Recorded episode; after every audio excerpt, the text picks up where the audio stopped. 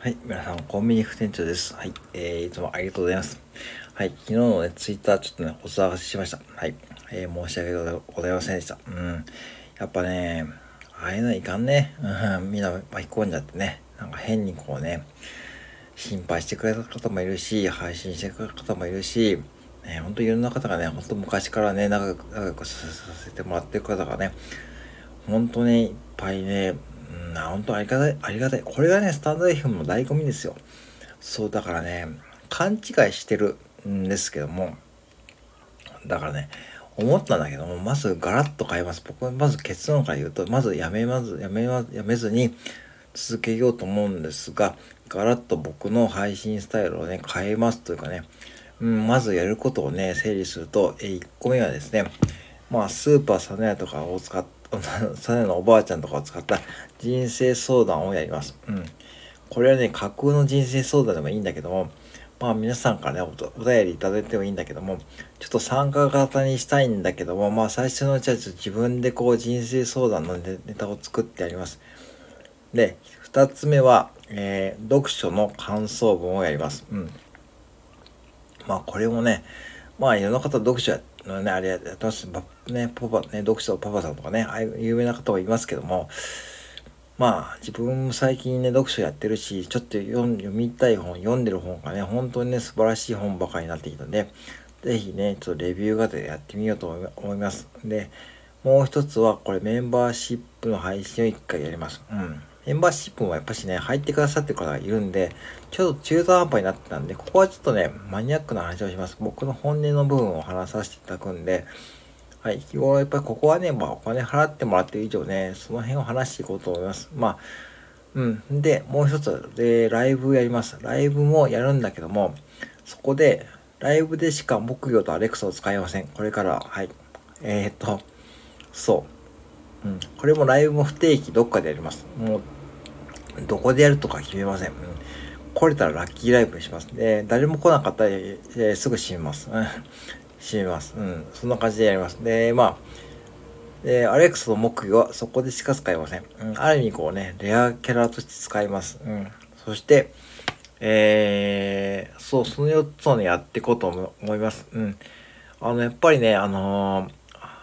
ちょっと、方向転換してもいいかなと思ってたんですね。いいと思ったし、まだ少なからずね、まあ僕の配信でも需要があると思ったし、今ブログとかはやり始めてですね、まあその辺の動線っていうかね、そう繋げていきたいと思ったんで、ちょっとその辺をうまく絡めていく意味で、やっていってですね、ちょっと実験しようと思いました。まあ今2328配信目なんですね、これね。まあ近い。まあこれは多分抜かされてないと思うんですよ。スタンド FM で一番だと思うんで、まあこの配信の僕の多分僕の財産はこの多分継続力だけなんですよね。ぶっちゃけもう行動力はよくありますねっていろいろあるけどもまあそれだけしかないんでもうそこだけですねもうあの僕にとっては財産なんでまあそこでいろんなこうやってきたこう経験を生かしながらですね、ちょっと8月はそれでやっていきます。だから配信回数は減りますけども、ちょっと一個一個の配信をですね、ちょっと、えー、密のあるものにしていってですね、まあなんとこう皆さんにこういろんなこういう意味で楽しんでもらえるようなね、てか、まず自分が楽しめるような配信をしていきながらですね、まあその延長線上で皆さんに楽しんでもらえるような配信をしていけたらいいなと思います。あとライブもやっぱしこうね、まあどっかでやろうかな、やろうかって思ってたけども、いまいちこう踏み込めなかったんですけども、昨日ある方のね、ちょっと、えー、ブレインっていう、こう、ちょっと、えー、のをね、買わさせてもらってですね、えー、あのー、読んだんですけども、やっぱしこう、ライブはね、ある意味こう、まあ、有効なこう、ツールというかですね、まあ、やっぱしね、うん、ライブは、歌手の方もね、ライブやるのはそういう意味ですよね、もう、いかにこうね、ファンの方と繋がるっていう意味ではね、ライブをやるっていうのは重要だと書かれてたんで、ライブをやってですね、もう本当にこうね、初期の頃のようにこう皆さんと絡む機会がね、増えればいいと思ってます。もちろんね、そんなうまくいくとわかんないけども、まあそこをやってみるとわかんないんで、まあ私模索しながらやっていくと思うんで、ぜひね、僕の配信で、まだ聞きたい方はね、いればね、聞いて、聞いてもらえればね、嬉しいです。で、あとは、えー、そう、人生相談に関してもですね、えー、スーパーサネのおばあちゃんと、えー、ローソン伊藤とドラゴンズエイジを登場させてですね、まあ、各、えー、パーソナリティに、えー、聞きたいことがあったらですね、聞いてもらっても大丈夫です。で、えー、もしこれが、こんなこと聞きたいよってあったらですね、僕のツイッターの DM にください。とかね、でもいいし、あの、僕のスタンド F のレターでもいいです。うん。いいんで、えー、くれる嬉しいんですけども、最初はね、ま